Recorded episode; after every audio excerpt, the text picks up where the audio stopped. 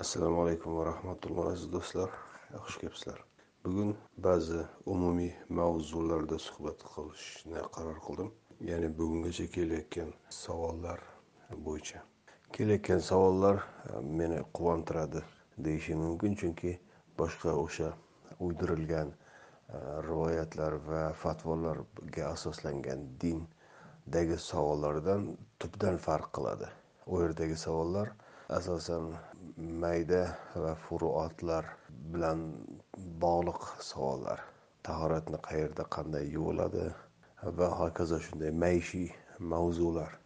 Menga kelayotgan savollar ancha jiddiy va ancha teran fikrlash oqibatida kelingan savollar va ular haqiqatda qadrlashga va qiymat berishga arziguchi savollar. Bunday savollarni odatda mutafakkir faylasuf kabi ma'lum bir intellektual saviyaga kelgan aqllar beradigan savollar lekin bu savollarni biz bilan muloqotdagi oddiy kishilar berishi bu nihoyatda haligi aytgandek quvonarli holat va bu jarayonning davomida ancha faylasuf va mutafakkirlar darajasidagi shaxsiyatlar yetishib chiqadi degan e, umidni kuchaytiradi menda. Shuning uchun asosiy mavzularni bir e, takrorlab o'tish zaruratini his etdim. E, bu mavzular asosan ikki parallel liniyadagi o'zaro qiyoslash asosida aytmoqchiman. Ya'ni bir tarafda indirilgan din olloh tarafidan nozil qilingan qur'ondagi din ikkinchi tarafda insonlar tarafidan ijod etilgan o'sha rivoyat va o'sha rivoyatlar asosidagi chiqarilgan fatvolar dini. Birinchi olloh haqidagi tasavvur. Rivoyatlardagi dinga ko'ra olloh degan zot hamma narsani yaratgan va yetti osmonni e, ustiga arshga o'rnashgan bir zot. Uni qo'li bor uni ko'zi bor ko'radi eshitadi. Kabi. Maksimal darajada insonga tasavvurga tasavvuriga sig'dirish mumkin bo'lgan taraflari ular. Har kecha dunyo osmoniga nozil bo'ladi tushadi. Ayniqsa kechani uchinchi qismida va hayqiradi duo qiluvchi bormi istig'for aytguvchi bormi kabi. Mana shunday tushib chiquvchi bir zot. Qur'ondagi olloh unday emas qur'ondagi olloh hamma narsani yaratgan va e, bandasiga nihoyatda yaqin bo'lgan duo qiluvchini duosini eshituvchi ijobat qiluvchi zot. Bu hadislarda yoki rivoyatlarda aytilgan yettinchi osmonni ustiga chiqdi deyilgan narsa bu mexanik tarzda ma'lum bir masofani bosib o'tib o'sha joyda arsh degan bir narsa bor shunga chiqib joylashdi degan narsa emas. Qur'ondagi ta'birlar bir e, arsh degan ta'bir bor. Samo degan ta'bir bor. Samo nima ekanini biladigan bo'lsak arsh nima ekanini biladigan bo'lsak bu rivoyatlardagi eh, olloh tasavvuri qanchalik xato ekanini tushunishimiz mumkin. Samo degani eng yuqoriga yo'nalgan narsa. Samo deganini tepada bo'lgani uchun ham samo deyiladi. Uning eh, ziddi ard degani pastda oyoq ostida bo'lgani uchun. Oddiy xalqqa ham ard deyiladi. Oyoq ostidagi eng past tabaqa bo'lgani uchun. Samo yuqorida bo'lgani uchun aytiladi. Arsh degani esa bir narsani eng oliy nuqtasi cho'qqisi. Bino bo'ladigan bo'lsa uni tomni eng baland nuqtasi. Tog' bo'ladigan bo'lsa uni eng baland cho'qqisi. Yaratilish bo'ladigan bo'lsa yaratilishni eng mukammal deylik shoh asari deydigan bo'lsak yoki toj yoki tojdagi bir dur gavhar deydigan bo'lsak bir nihoyatda qiymatli va buyuk narsani orasida eng qiymatliroq va eng buyukroq mahoratning eng eng zirvasi deydigan bo'lsak ana shunga arsh deyiladi. Buni anglagandan keyin e, alloh taolo butun osmonlar va yerni yaratdi deganda tushunamiz. Eng oliy narsalarni va eng quyi narsalarni yaratdi. Eng quyi narsalar deganimiz ham biz uchun quyi e, e, sanalgan narsalar. Loy balchiq hech bir keraksiz haqir ko'ringan narsalar mikroblar bo'lsin yoki hasharotlar dunyosi bo'lsin bizga hech qanday qadr qiymati e'tiborga arzigulik tarafi bo'lmagan narsalar. Samovat deganimiz ham yuqori tepa bo'lgan deya tushunilgan narsalar. Bu ham moddiy osmonlar va galaktikalar bo'lishi mumkin hamda g'oyalar ma'naviyat e, olamidagi yuksak konseptlar mafhumlar bo'lishi mumkin. Har ikkalasi ham alloh taolo tarafidan yaratilgan moddiy va ma'naviy dunyo. Va bular orasida e, eng oliy narsalargacha yaratdi. Eng oliy narsalargacha yaratgani eng oliysi inson. Insonni ichida ruhi joylashgani va insonga o'z tarafidan ba'zi buyruqlarni buyurgani ba'zi ta'limotlarni bergani va o'sha ta'limotlar asosida o'sha buyruqlarni amalga oshirish vakolatini bergani uchun insonni xalifa deydi. Va ana shu insonni xalifa deya e, tanlashi ana shu ollohning arshi. Arshni e, taxt deb tushunish xato ekanligini endi bilamiz. Insonni yaratish va yaratishdagi g'oyalarining eng so'nggi va mukammal bosqichi mana shu inson. Qur'ondagi allohni e, ismlari unaqa sanalib ma'lum bir miqdorga cheklanadigan ismlar emas. Rivoyatlarda yoki umumiy keng tarqalgan e'tiqodda to'qson to'qqiz ism deya e, nomlanadi va to'qson to'qqizta ismni ro'yxatga tuzishga urinishlar bor. Ammo u urinishlardagi ismlar qur'ondagi ismlar emasligi e, bot bot fosh bo'lib qoladi. Masalan addor degan ism zararli narsalarni yaratuvchi yoki zarar beruvchi yoki juda ko'p zararlilarni e, yetkazuvchi kabi ismlar. Qur'onda unday ism yo'q. E, Arablardagi ba'zi qabilalarni abdiddor deyilardi addorni bandasi e, bolalari deya qur'ondagi ismlar unday emas allohni ismlari unaqa zarar beruvchi degan negativ ismlar e, sanalmaydi. Lillahil asmaul husna eng chiroyli ismlar allohgadir. Yaratuvchi yoki e, rizq beruvchi yoki hayot beruvchi yoki e, rizqni mo'l beruvchi rozzaq ismi. Va hokazo hokazo mo'minlarga yaqin ularni duosini qabul qiluvchi qarib mujib kabi bular orasida hech qanday insonga zarar beruvchi degan ma'no yo'q qur'ondagi ismlar alloh taoloni turli vaziyatlarda turli so'z oqishida turli konsept kontekstda kelgan allohni insoniyat hayotiga mudohalasi bilan bog'liq ismlar masalan ar rahmanir rahim ismini o'zi ham insonlarga taalluqli insonlarni yaratadi ularga rizq beradi. Bu rahmon ismi va insonni zaifliklarini tuzatish va u zaifliklarni yengib o'tish uchun kerakli ta'limotlarni yo'l yo'riqlarni o'rgatadi. Mana shu rahim va qarib insonga yaqin yoki mujib inson o'zi zaif qolgan paytda yordam yoki madad so'ragan paytida yoki har qanday boshqa bir duoni qilgan paytida u duoni qabul qiluvchi e, zot e, kabi ismlar. Bularni e, hammasini o'rganib chiqqanimizdan chiqqan oxirgi xulosa shuki alloh taolo o'zini zotini tanitmaydi. Allohni zoti qanday ekanligini insonga tanitmaydi balki insonga tanitilgan olloh tasavvuri ollohning insonga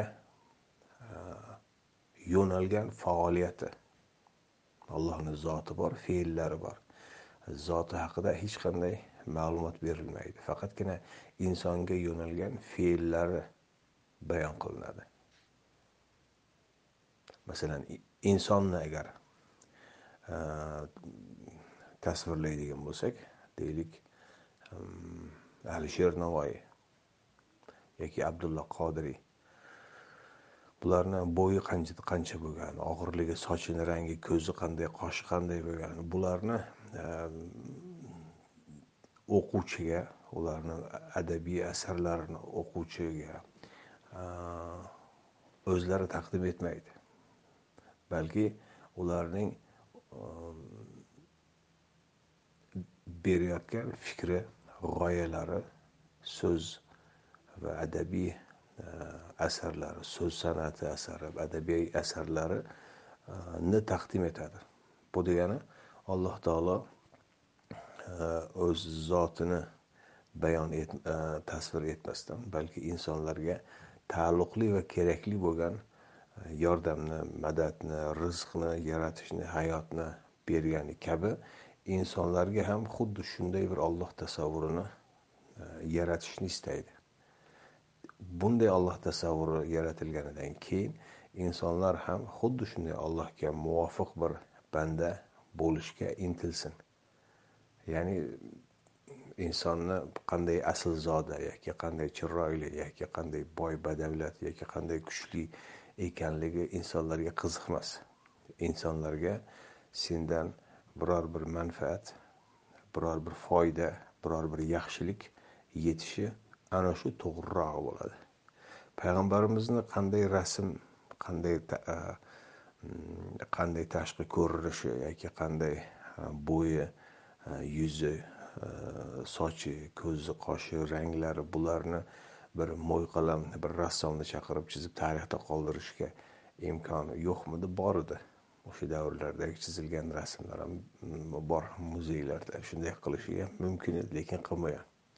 Atrofidagilarga ham buni ehm, ruxsat bermagan va hattoki o'z bir shaxsiyat sifatida aytgan gaplari qilgan ishlari xatti harakatlarini tarixiy qaydlarga ehm, kechishiga izn bermagan. Nima uchun? Chunki u kishini missiyasi atrofdagi kishilarga yo'nalgan va atrofdagi kishilarga yo'nalgan missiyasi o'z hayoti davrida nihoyasiga yetadi. Yigirma birinchi asr uchun boshqa bir ishtihod va boshqa bir xulosalar chiqarilishi mumkin o'sha qur'onni o'rganilganidan keyin. Bu o'sha olloh tasavvurini to'g'ri anglashdan kelib chiqadigan faoliyatlar. Olloh tasavvurini to'g'ri taniganidan keyin hmm, dinga bo'lgan munosabat ham tubdan o'zgaradi. Ya'ni tuzaladi deyishimiz mumkin. Imom azam yoki buxoriy yoki boshqa bir mashhur ismlarni shunchaki ismlarini mashhurlashtirib ismlarini e, ulug'lash ulug'lab yoki muhammad alayhissalomni ismini ulug'lab unga son sanoqsiz salovatlarni naqoratlarni takrorlab ko'z yosh to'kish emas u kishini keltirgan messaji nimadan iborat? Insonlarni hayotiga bevosita taalluqli bo'lgan qismi nimadan iborat? Ana shunga yo'nalish to'g'riroq ekanligi chiqadi. Qur'ondagi olloh tasavvuri shundayki olloh va banda orasida hech qanday vositachi yo'q. Duo qiluvchi menga duo qilgan paytida uning duosini men o'zim ijobat qilaman deya va'dalari bor. U oyatlarni o'qib o'tdik ehm, baqara surasida. Bunday oyatlar nihoyatda ko'p va biror bir joyda oradagi vositachini ehm, tan olmaydi qabul etmaydi va butunlay rad etadi. Bu birinchi jihati. Xuddi shunday ekan allohga qanday ibodat qilishni olloh o'zi o'rgatadi. Boshqa bir vositachilarni tan olmaydi va allohga qanday ibodat qilishni kelajakda biror bir vositachiga ehtiyoj qoldirmaydigan darajada o'z kitobida to'liq va mukammal bayon etadi. Ya'ni qur'oni karim allohga qanday ibodat qilishni va e, hech qanday vositachiga ehtiyoj kerak emasligini to'liq va mukammal o'rgatgan kitob. Rivoyatlar dinida esa unday emas. Rivoyatlar dinida avval boshdan qur'onni anglashingiz e, imkonsiz degan bir to'siq qo'yiladi. Qur'onni anglash imkonsiz qur'onni hadissiz anglash imkonsiz degan to'siq qo'yiladi. Bundan chiqadigan qo'rqinchli xulosalar bor. Demak agar qur'onni anglash imkonsiz bo'ladigan bo'lsa alloh taolo anglatishni eplolmabdi degan xulosa chiqadi. Alloh taolo eplolmagan ishni hadislar yordamga kelib eplaydi degan shunday bir shakkok va kufrga yaqin ehm, xulosa chiqadi. Va bu birinchi xulosa. Ikkinchi xulosa shuki qur'onni biror bir joyini anglay olmagan taqdirimizda murojaat etishimiz kerak bo'lgan bir payg'ambarga ehtiyojimiz bor. Yoki uni hadislariga ehtiyojimiz bor. Bugun payg'ambar hayotda bo'lmagani bois bunday imkoniyatdan yetti milliard inson mahrum. Endi e, payg'ambar dunyodan o'tsa ham undan qolgan hadislar bor deyishlari mumkin hadis tarafdorlari. Ammo bunda muammo yana ham chigallashadi bugungi hadis deyilayotgan gaplar Э, qur'onni tushuntirishga xizmat qilmaydi balki qur'ondan uzoqlashtirishga xizmat qiladi. Aksariyati qur'onga zid aksariyati kim qachon qayerda buni payg'ambardan eshitganligi umuman mafhum noma'lum. Va e, oxirgi xulosa shuki nega payg'ambar bularni o'z davrida yozdirmagan? Bugungi hadis deyilayotgan butun kulliyot payg'ambarimizdan yuz yillar o'tgandan keyin ma'lum bir siyosiy jarayonlar mm, oqibatida yozdirilgan asarlar. Bu hech qanday bir tortishuv yoki biror bir iddao emas bu tarixiy fakt bular. Qur'ondagi va rivoyatdagi iymon mavzusi ham nihoyatda keskin farq qiladi. Qur'ondagi iymon alloh taolo sanab bergan mavzularda to'liq ma'lumotga ega bo'lish va bular haqida biror bir e, shubha yoki ikkilanish yoki javobsiz savollarga o'rin qolmaslik. Allohga iymon e, malaklarga iymon kitoblarga iymon rasullarga iymon va oxiratga iymon. Oxirat kuniga iymon. Mana shu beshta narsaga iymonga e, chaqiriladi va bu beshta narsaga taalluqli barcha ma'lumotni alloh taolo o'zi kitobida beradi. Butun tafsilotlari bilan beradi. Toki bu mm, besh arkonga iymon keltirmoqchi bo'lgan kishilarda hech qanday shubha ikkilanish xato tushuncha yoki javobsiz bir savollar qolmasin. Qur'onni yuz o'n to'rt surasi mana shularni tushuntirish mm, bilan mashg'ul. Rivoyatlardagi klassik e, iymon unday emas. E, beshta emas oltita yettita narsaga iymon keltirdim deya og'izda talaffuz etilsa shu kifoya. Amantu billahi va malaikatihi va kutubihi va rusulihi val yawmil oxiri e, val qadari xayrihi va sharrihi minallohi taala val ba'th ba'dal maut yaxshilik ham yomonlik ham ollohdan degan narsaga iymon keltirish ilova qilinadi holbuki alloh taolo buni talab etgani yo'q. Va o'limdan keyin qayta tirilish degan narsaga ham e, alohida bir iymon arkoni sifatida qo'shiladi. Bularga to'liq iymon keltiryaptimi yo'qmi u e, hech kimni qiziqtirmaydi. Muhimi mana shularga iymon keltirdim deya og'izda talaffuz etilsa e, shu yetarli. Mana shu Э, tubdan farq bor. Og'izda aytilsa shu kifoya deyilgan din e, bundan buyog'iga butun hamma din faqat og'izdagi dinga aylanib boraveradi. Mana bizni o'rta osiyo xalqlariga qaraydigan bo'lsangiz e, la ilaha illalloh ollohni yagona iloh ekanligiga iymon keltirdim deya yuz yillardir balki ming yillardir aytib kelinadi. Lekin hali hanuzgacha arvohlardan madad so'raydi qabrlardan madad so'raydi. O'tgan ajdodlarini ruhlari har payshanba kelib bizdan bir umidda uchib yurishlariga ishonadi va ularga atab biror nimalar hadyalar etishadi. Bu la ilaha illallohga qarshi ochilgan urush bu. Yoki bo'lmasa o'zlarini tariqatlarini pirlarini ollohni do'stlari olloh bilan to'g'ridan to'g'ri Ehm, muloqotda allohdan vahiy oladi tushida ayon beradi yoki payg'ambarni ruhlari bilan ko'rishadi ulardan bugungi savollarga javoblar oladi kabi kabi kabi. Ilovalar qo'shib olishgan dinga holbuki alloh taolo o'zidan vahiy oladigan insonlarni eng oxirgisini muhammad alayhissalom deya nuqta qo'yadi. Xotamun nabiyin ollohdan ehm, vahiy oluvchilarni eng oxirgisi deya nuqta qo'yadi va undan keyin hech kimga hech qanday vahiy kelmaydi va hech qanday nabiy ham chiqmaydi. Payg'ambar bilan e, ruhlar olamida ko'rishish e, kabi e, ehtimolni ham yo'qqa chiqaradi. Innaka mayyitun va innahum mayyitun. Sen o'lguvchi bir bandasan ular ham o'lim topguvchi bir banda. Ya'ni payg'ambarimizni tirik paytida alloh taolo mana zumar surasida nozil bo'lgan oyat. Sen bir o'lim topguvchi bir bandasan ular ham o'lim topguvchilardir. Ya'ni orada o'lim e, qarshisida hech qanday farq yo'q. Butun insoniyat vafot topadi. Payg'ambarlar ham payg'ambar emaslar ham va shu bilan faqatgina qiyomat kuni tiriladi. Oradagi masofada nimalar bo'ldi nimalar qo'ydi hech kim hech kimga mudohala etolmaydi. Mana moyda surasini oxirida hal ko'ramiz iso alayhissalomni alloh taolo qiyomatda savolga tutadi. Sen aytdingmi meni iloh qilib olinglar. Onamni iloh qilib olinglar deya. Iso alayhissalom aytadiki men hayotlik paytimda sen buyurgan risolatni bularga yetkazdim. Vafot etganimdan keyin nima bo'lganidan umuman xabarim yo'q deya.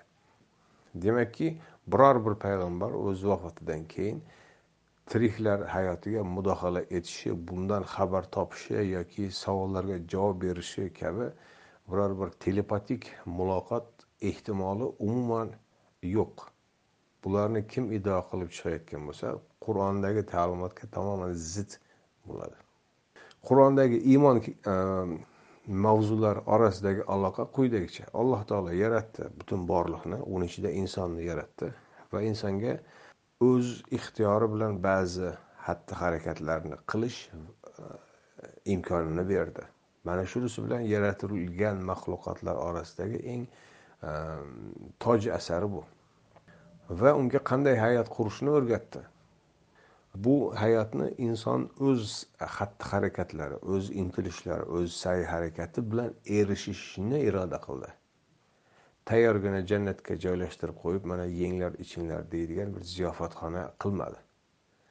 Insonni yaratilishi qanday bo'ladigan bo'lsa uning ijtimoiy hayotini yaratish ham xuddi shu qonuniyat asosida bo'lishini iroda qildi. Insonni yaralishi oddiy tomchidan boshlanadi. Ona rahmida juda zaif holatda yaratiladi va dunyoga kelishi ham juda e, qiyinchiliklar bilan keladi dunyoga va ilk harakatlari ham nihoyatda zaif va mm, kuchsiz bo'ladi va tobora yillar o'tgandan keyin oz ozdan o'rganib boradi va voyaga yetganida dunyoni qamray oladigan va hayotda biror bir ishni amalga oshira oladigan kuch quvvatga erishadi. Mana shu qonuniyat jismoniy tarafdan. Insoniyatni ijtimoiy e, jihatdagi hayotini ham ana shunday qurilishdan boshqa iloji yo'q boshqacha e, varianti yo'q.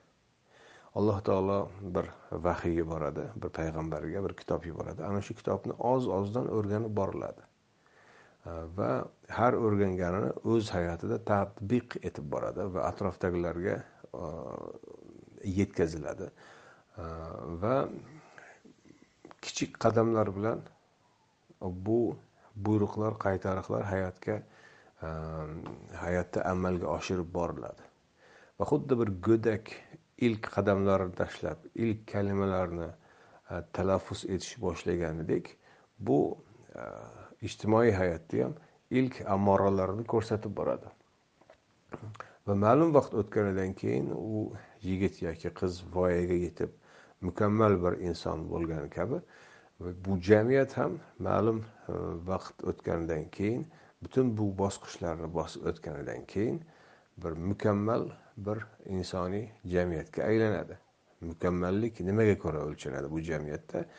Tenglik adolat va yaxshilik asosidagi munosabatlar o'rnatilgan bo'ladi. Mana shu eng oxirgi ollohni e, ishonib intilishimiz kerak bo'lgan proyekti. Buni jannat deyiladi. E, buni yovmil axir deyiladi. Butunlay boshqa bir zamonlar boshqa bir kunlar kelishi. Bugungi e, adolatsizlik bugungi zulm bugungi fisqu fasod va qon to'kishlar bular abadiy davom etmaydi. Bular o'rniga butunlay boshqa bir davrlar boshqa bir hayot keladi. Dorussalom darussalam e, e, deyiladi. Va u tinchlik diyoriga da'vat qiladi. Chorlaydi sizlarni deya. Ana shu tinchlik diyori tinchlik omonlik salomatlik diyori insonlarni xatti harakati bilan qurilishi kerak. Va ana shu oxirgi hadafga to'liq ishongan insonlar buning uchun e, kerakli bo'lgan intellektual va ma'naviy e, tayanchga ega bo'lish kerak. Olloh yaratdi olloh ana shuni va'da qildi. Shunga olloh qodir. Birinchisi bu. Bunga e, yetkazish uchun buni bizga nasib etishi uchun butun bizga yordam berishga e, kerakli bo'lgan kuch qudratga olloh e, ega. Allohning malaklari degani bu. Va bunga olib boruvchi butun yo'l yo'riq qonun qoidalar ta'limotlarni olloh bizga o'rgatadi. E, tarix bo'yicha o'rgatib kelgan va bu amalga oshgan o'rnaklarda bu isbotlangan. Va mana shu yo'l yo'riq va ta'limotlar kitoblar. Va buni bu kitoblardagi tushunarsiz bo'lgan joylarni o'rgatuvchi shaxsiyatlar ham yuborgan. Bu rasullar eng oxirgi rasul muhammad alayhissalom bilan nihoyasiga yetdi. Rasul ham kelishi to'xtadi. Bundan buyog'iga endi rasul nabiy yoki kitobni izlaydigan bo'lsak birgina qur'on bor va u joyda butun hammasi to'liq o'rgatilgan. Mana shularni agar e, jiddiy tarzda samimiy tarzda xolis Ehm, o'rganiladigan bo'lsa o'sha dorussalom tinchlik diyori butunlay boshqa bir davrlar yovmil axirga erishishni e, to'liq strategiyasi va taktikasi e, namoyon bo'ladi. Bu strategiyani amalga oshirish uchun haligi aytganimiz intellektual va ma'naviy tayanch mana shularga to'liq ishonishdan iborat bo'ladi. Iymon deganimiz mana shu mana shu aniq hadafni ko'rgandan keyin bu hadafni qabul qilib bunga e, ishonib bunga intiladimi yoki yo'qmi? Shunga ko'ra insoniyat ajraladi. E, ishonib bunga intilib buning uchun zarur bo'lgan butun e, sa'y harakatlarni amalga oshiruvchilar bunga ishonib yaxshilik qiluvchilar deyiladi. Mo'min muhsin. Ikkinchi tarafda bunga ishonmasdan bundan umidni uzganlar iblislar. Iblis ismi mana shuni jamlangan ismi. Va buni boshqalar e, boshqalarda ham yuqishini bu virusni yuqishini va ular u e, jannat diyori dorussalomga e, intilishlaridan toydirish uchun ularga mudaxala etadi. Turli nayranglar fitnalar hattoki urushlar qon to'kishlar qotilliklar va hokazo. Kirmagan ko'chasi yo'q. Mana shu insonlarga yo'nalgan tarafini bayon etarkan shaytonlar yo'ldan ozdiruvchilar deydi. Iblis ham shaytonlar ham konkret insonlar. Mana shu ikki taraf orasidagi to'qnashuv ziddiyat davom etib boraveradi. Bu bir futbol o'yin match emas. To'qson minutda yenggan yengdi yengilgan yengildi undan keyin match tugadi. Unday emas. Bu o'sha to qiyomatgacha davom etaveradi. Kecha va kunduz to'xtovsiz almashib turganidek yaxshilik va yomonlik e, orasidagi bu dialektika e, davom etaveradi. Ho'p iymon keltirgandan keyin bu, e, bu iymon keltirganlarga buyurilgan asosiy amallar bor. Amali solih deyiladi. Amali solih e, yaxshilik amallari deb tarjima qilishadi. Bu juda e, sayoz ma'no. Yaxshilik amali odam e, nimalar konkret tushunilishi noma'lum. Amali solihdagi asl ma'no tuzatish islohot ishlari. Inson o'zi jamiyatni dorusalomga aylantirish missiyasi yuklatilgan ekan. Э, jamiyatga yo'nalgan faoliyatlar bo'ladi. Jamiyatga yo'nalgan faoliyatlarni asosiy o'lchovi isloh bo'lishi kerak. Jamiyat islohi bo'lishi kerak.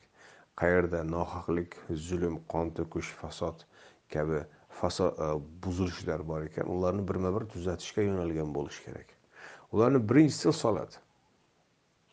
Solatni uydirilgan dinda e, namoz deb tarjima qilishadi. Ya'ni o'zimiz bilgan o'sha ritual badan harakatlari va ba'zi takrorlanuvchi kalimalardan iborat bo'lgan e, ritual harakatlar mana shularni solat qur'ondagi solat mana shu deya e, uqtirishadi. Va buni qabul qilganimizda ba'zi savollar chiqadiki bu rivoyat dini ularga javob berolmaydi. Masalan salatni faqatgina insonlarga emas alloh taolo o'ziga ham nisbat etadi. U olloh shunday zotki sizlarga solat qiladi va uning malaklari ham. Yoki innalloha va malaikatahu yusalluna alan nabiy darhaqiqat olloh va uning malaklari mana shu nabiyga solat qiladi. Ho'p ollohning solati qanday? Ollohning namozimi bunda yoki farishtalarning namozimi? Nima deyiladigan bo'lsa rivoyatchilar bu joyda o'z talqinidan chekinadi va e, yangi bir talqin olib keladi. Alloh taolo namoz o'qiydi desak unchalik ham yarashmaydi lekin alloh uchun namoz emas bir qandaydir boshqa bir ma'no bersak to'g'riroq bo'lsa kerak. Masalan madad beradi yordam beradi ehm, salovat aytadi kabi. Salovat aytadi bo'ladigan bo'lsa alloh taolo salovat aytadi degan ma'no chiqadi. Olloh kimga salovat aytadi va qanday aytadi? Salovatni bilamizki allohimma solli ala deb boshlanadigan allohga ehm, duo alloh taolo o'ziga o'zi duo qiladi qanday bo'ladi? Men bunga salovat aytay deyapman. Mana shu kabi salatni tugal va to'laqonli qoniqarli ehm, ta'rifini berisholmaydi solat qur'ondagi ma'nosi alloh taolo nozil qilgan ehm, kitobni o'rganish va o'rgatish. Payg'ambarga buyurilgan asosiy buyruq mana shu markaziy buyruq mana shu. Qumillayla illa qolilan qur'ana tartila. Kechalari qiyomda bo'l va qur'onni ratl bilan tartil qil. Yoki fasolli li robbika. Robbing uchun solat qil. Qur'onni insonlarga o'rgat robbing uchun. Biror bir evaz uchun emas. Ulardan obro' e'tibor yoki biror bir boshqa bir manfaatlarni ko'zlamagan holda.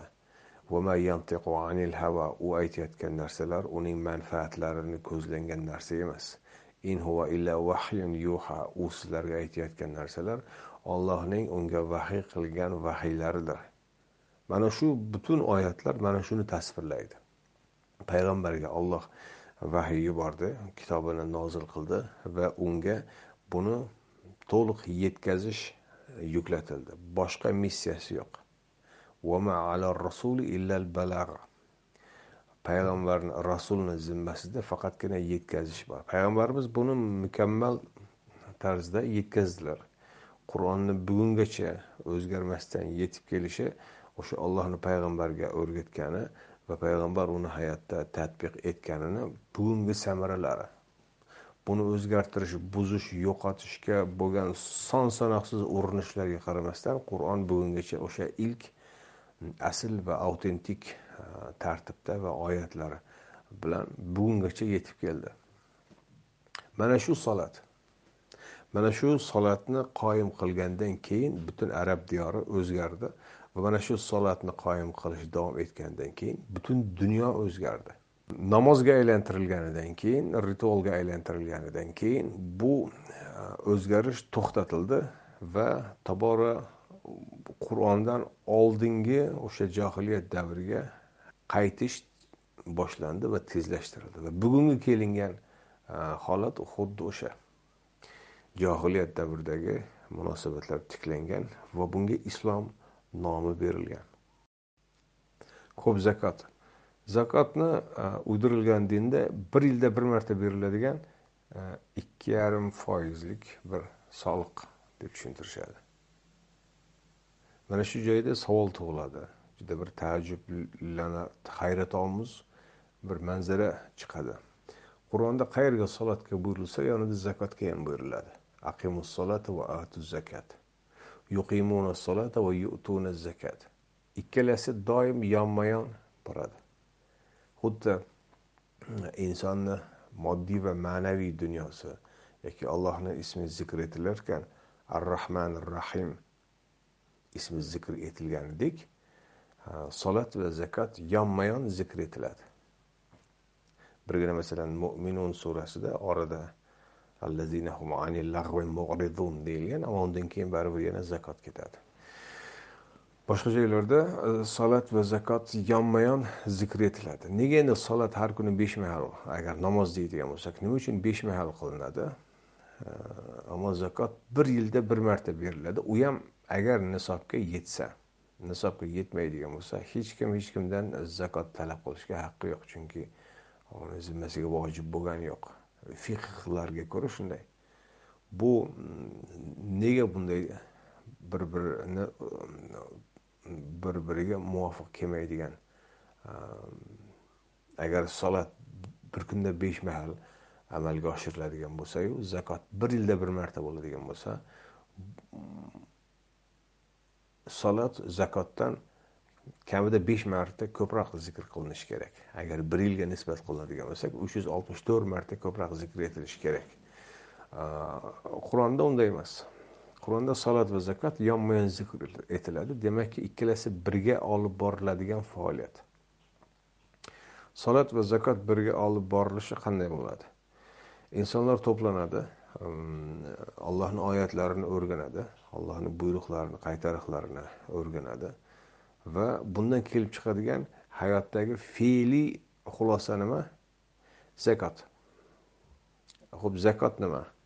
Zakot ehm, eng pokiza degan ma'nosi bor va ortgani degan ma'nosi bor va poklovchi degan ma'nosi bor. Mana shularni hammasi zakotda. Masalan bizda zakovat degan kalima bor.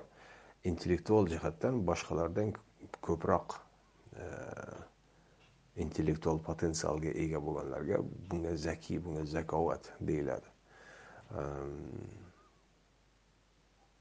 Bundan chiqadigan xulosa shuki insonlarni e, muhtoj bo'lgan narsalarga ehtiyoji bo'lgan narsalarni ta'minlash ochlarni to'ydirish e, yetimlarga miskinlarga taomlantirish ishsizlarga ish o'rinlarini ta'minlash xastalarga dori darmonni yetkazish va hokazo. Va buni eng pokizalarini berish. Hali uyda tashlab yubormoqchi bo'lgan haligi qolgan qutgan nonlarni berib yoki cho'ntakdagi chaqalarni berib tilanchiga berib o'tib ketish kabi munosabat emas. Eng pokizalarni alohida sistematik tarzda yo'lga qo'yilib berilish ta'minotini yo'lga qo'yilish. Mana shundagina jamiyat yaxshilanadi va mana shundagina boy va kambag'al orasidagi tafovut barham topadi. Va mana shundagina boylar boylikdan bosar tusarini bilmay jinoyatchilikka tog'utlashishga o'tmaydi. Va mana shuni natijasida kambag'allar tobora kambag'allashib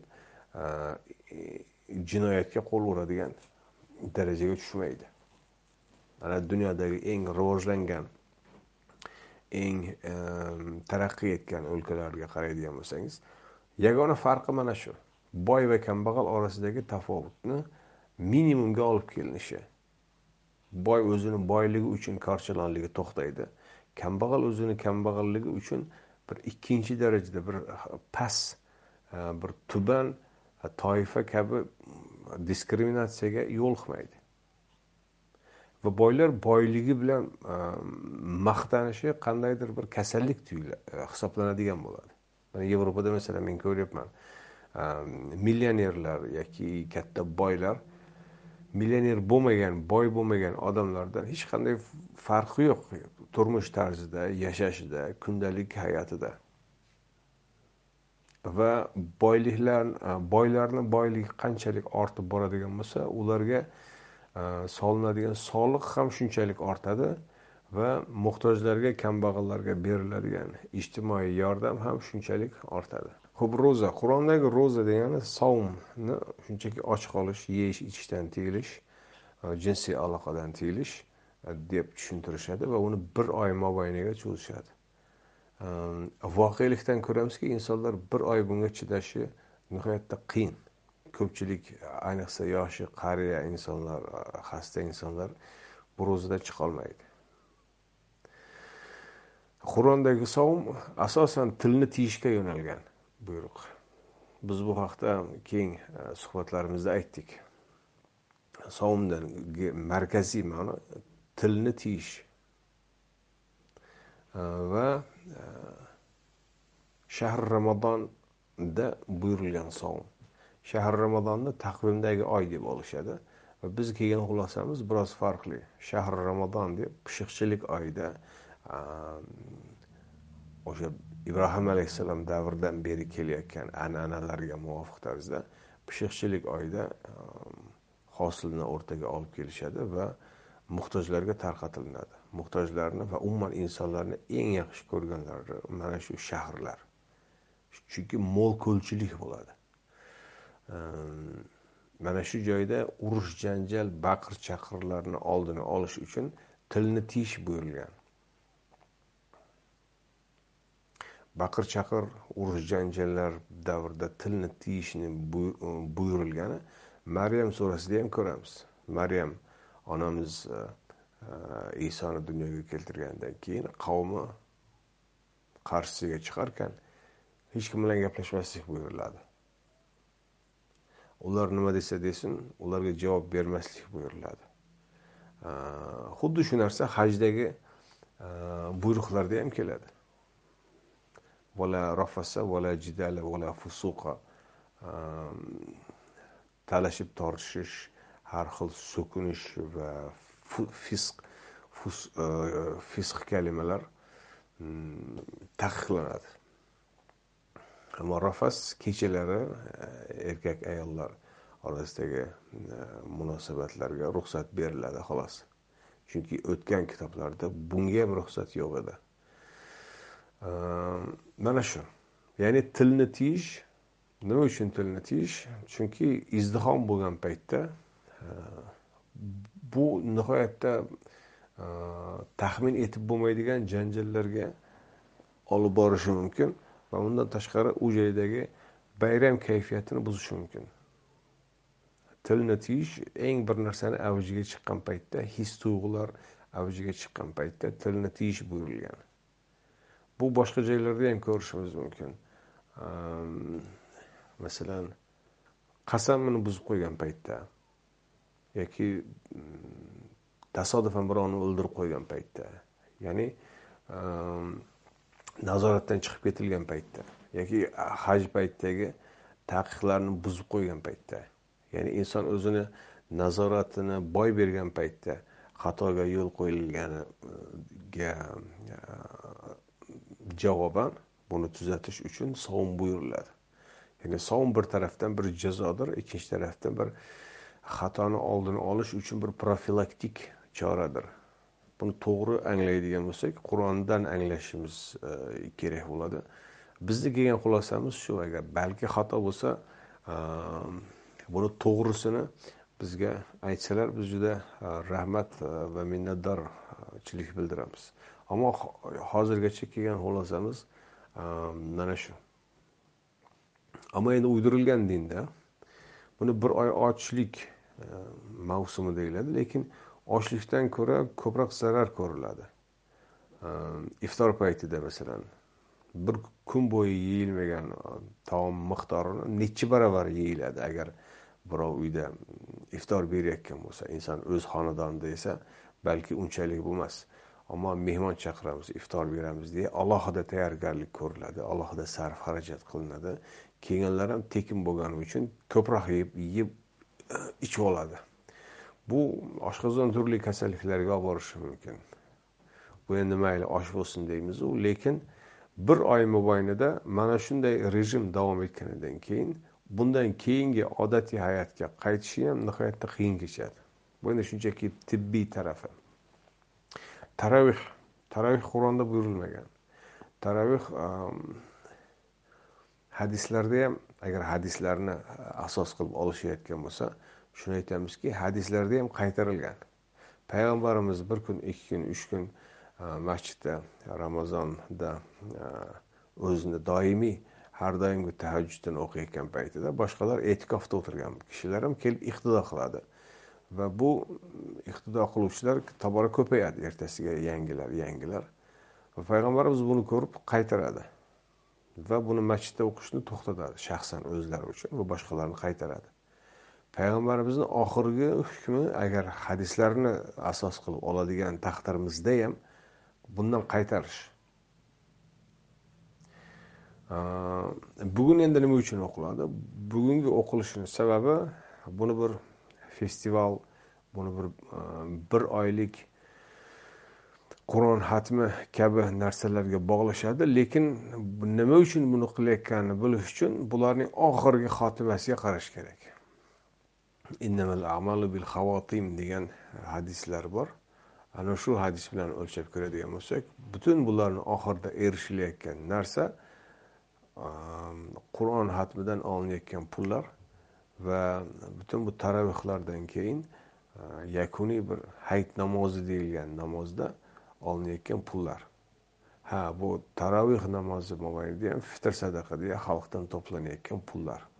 Mana shu uchta to'planadigan mm, pul e, imkoni bor ramazon bahonada. Fitr sadaqa xatmona deb xatm qur'ondan olinadigan poralar va e, hayit namozida olinadigan poralar. Bu pullar bu pullar biror bir joyda kassoviy apparatdan yoki faktura счет faktura biror bir qaydlarga olinmaydi. Chunki insonlar mm, xolis beryaptiyu degan narsa bilan e, to'plashadi. Va eng katta janjallar mana shundan chiqadi. Domla imomlarga ishonchsizlik e, ularni nafsi buzuqlikda ayblash ularni mol dunyoga o'chlikda ayblash va insonlarni dindan bezdirish asosan mana shular dastidan bo'ladi.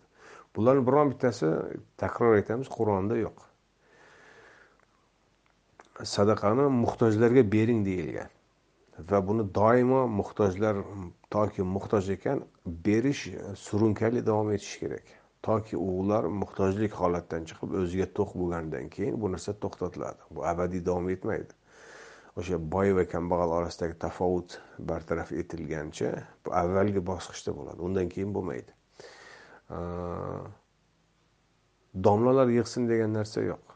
Yoki ramazonda masjidda to'plansin degan narsa ham yo'q. Hayit namozida to'plansin degan narsa ham yo'q. Hayit namozini o'zi yo'q qur'onda buyurilmagan. Bular bizni tinglovchilarimiz uchun e, tanish va tushunarli bo'lgan narsalar. Men faqat bularni bir umumlashtirib bir e, qisqa e, tezis shaklida aytib o'tmoqchiman.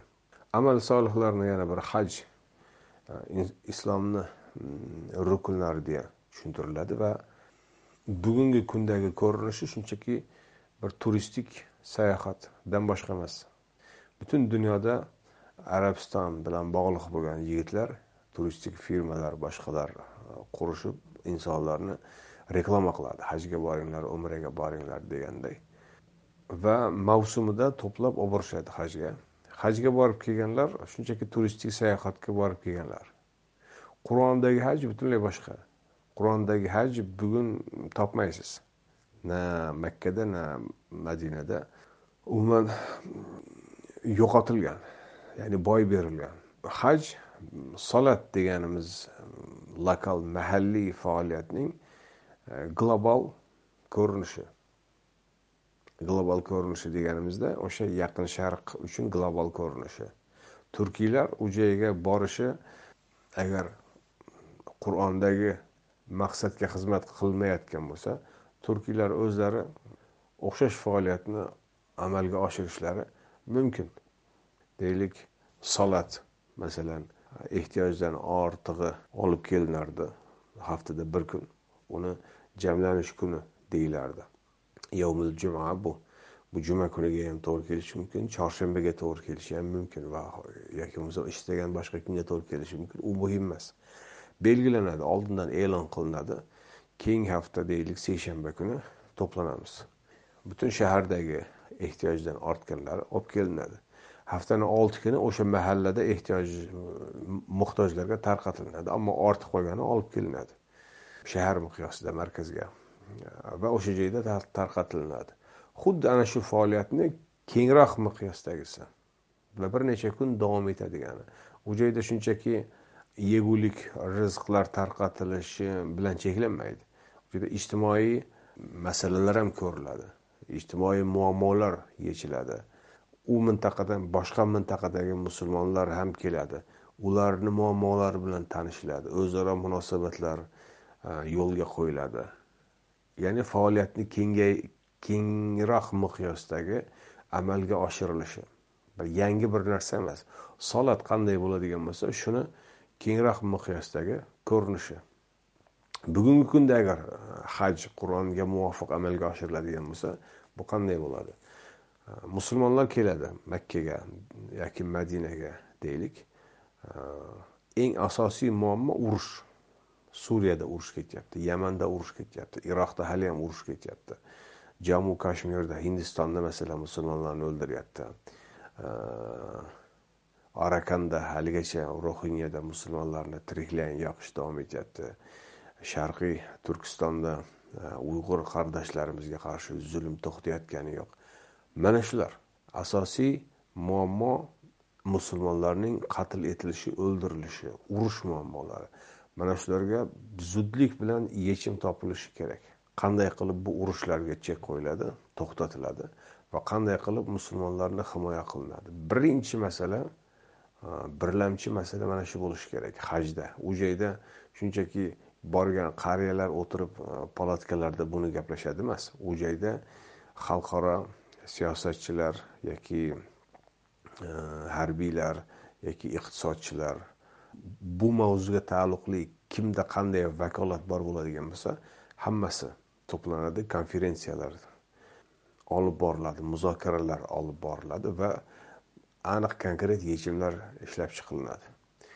E, masalan payg'ambarimiz davridagi hajlardan hajjul akbardagi e, olingan qaror o'sha tavba surasini avvalidagi qaror baroatin minallohi va rasulih deb boshlanadi. Mana shu yerda qaror ikkinchi ochlik yo'qsullik yo'qchilikni e, bartaraf etish.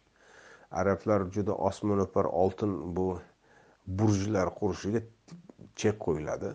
Atrofdagi somalidagi sudandagi butun e, musulmonlar yashayotgan afrika mintaqasidagi musulmonlar yashayotgan o'rta osiyo mintaqasidagi musulmonlar yashayotgan qayerda e, mintaqalardagi qayerda musulmonlar osh bo'ladigan bo'lsa ana shularga yordam uchun yuborilishi e, qonuniy tarzda e, nazorat ostiga olinishi kerak.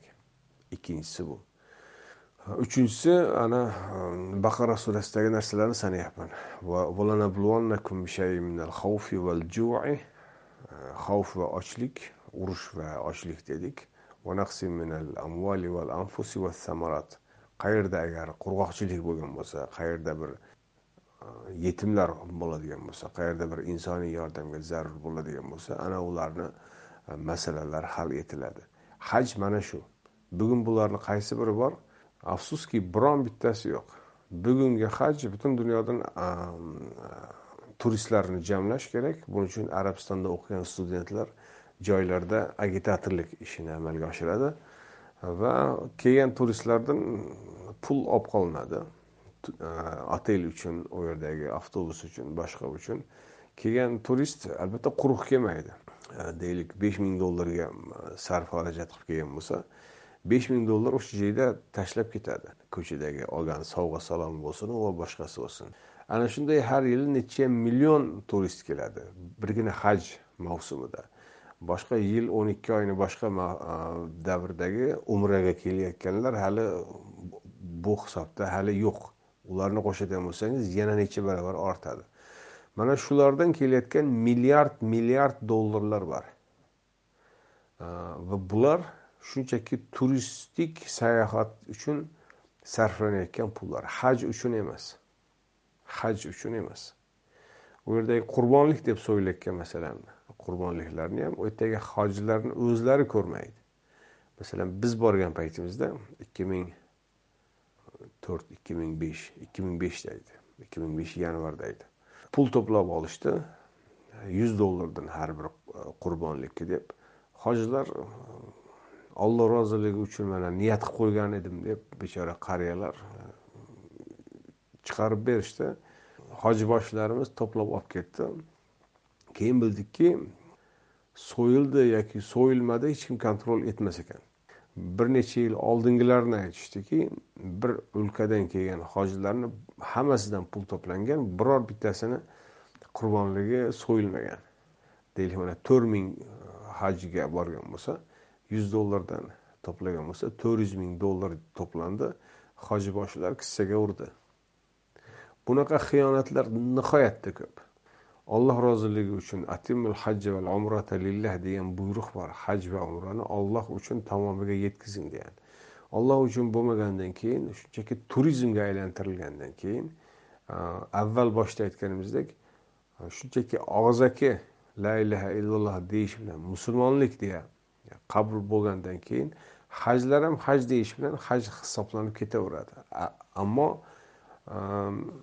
mohiyati hajdan umuman uzoqdagi bir nihoyatda xunuk va ko'rimsiz e, haj degan bir yuksak e, ilohiy buyruqni nihoyatda oyoqlar ostiga olib turib toptaladigan narsaga aylantiriladi.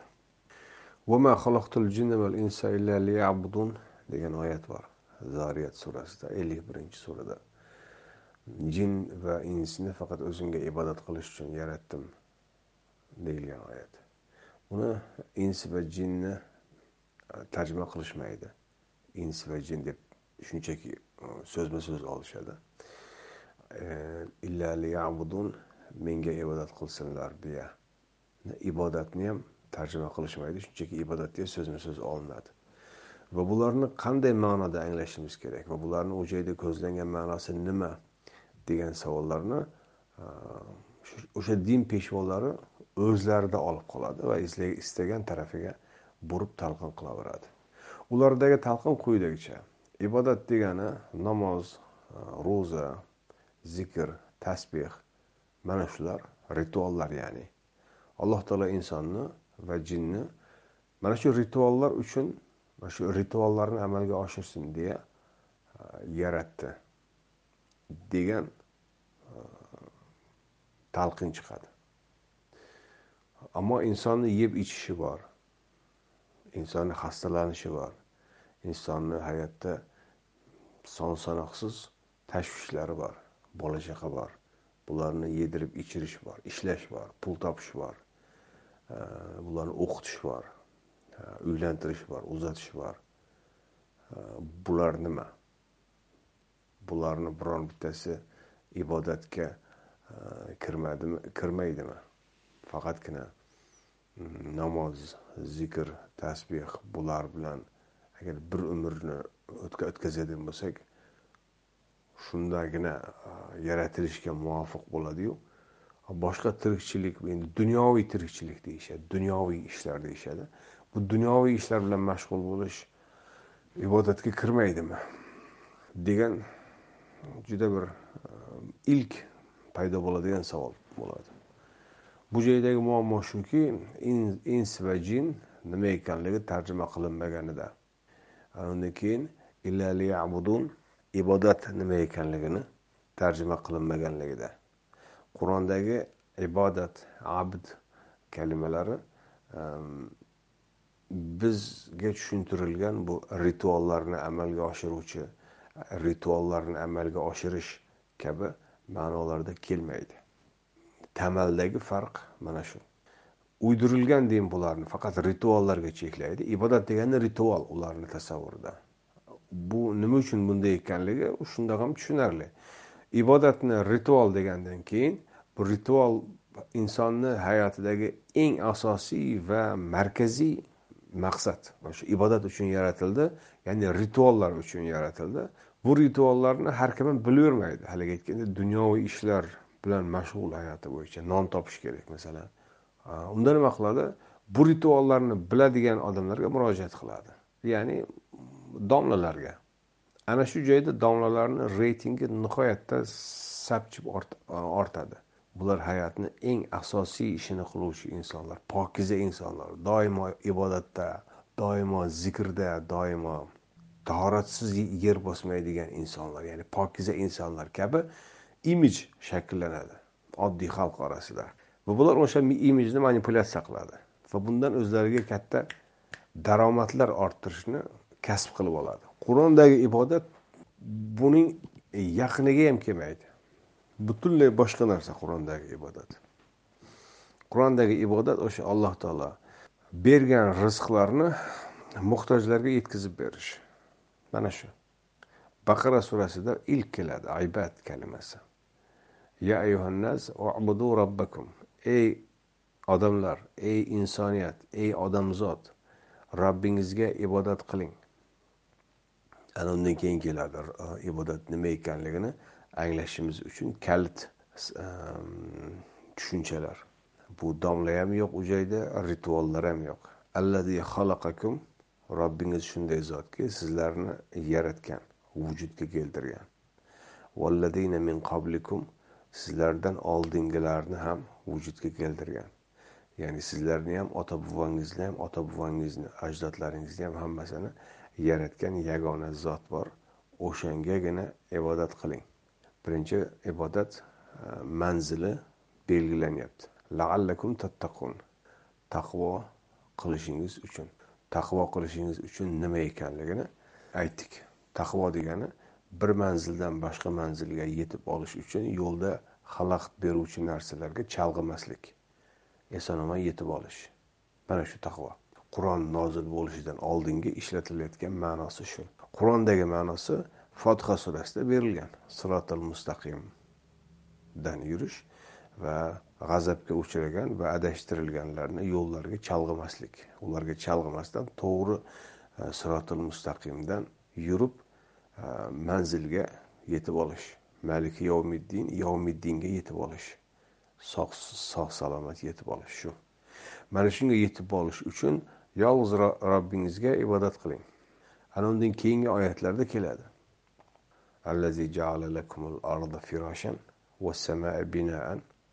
Yerni keng qilib qo'ydi.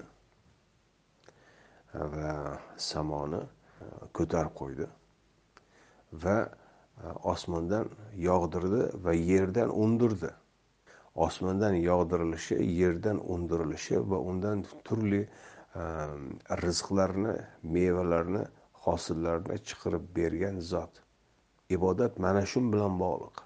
Osmondan yog'ib yerdan ungan narsalarga yo'nalgan faoliyat. Bu faoliyatni amalga oshiring. E, yaratgan robbingizga ibodat. Mana shu.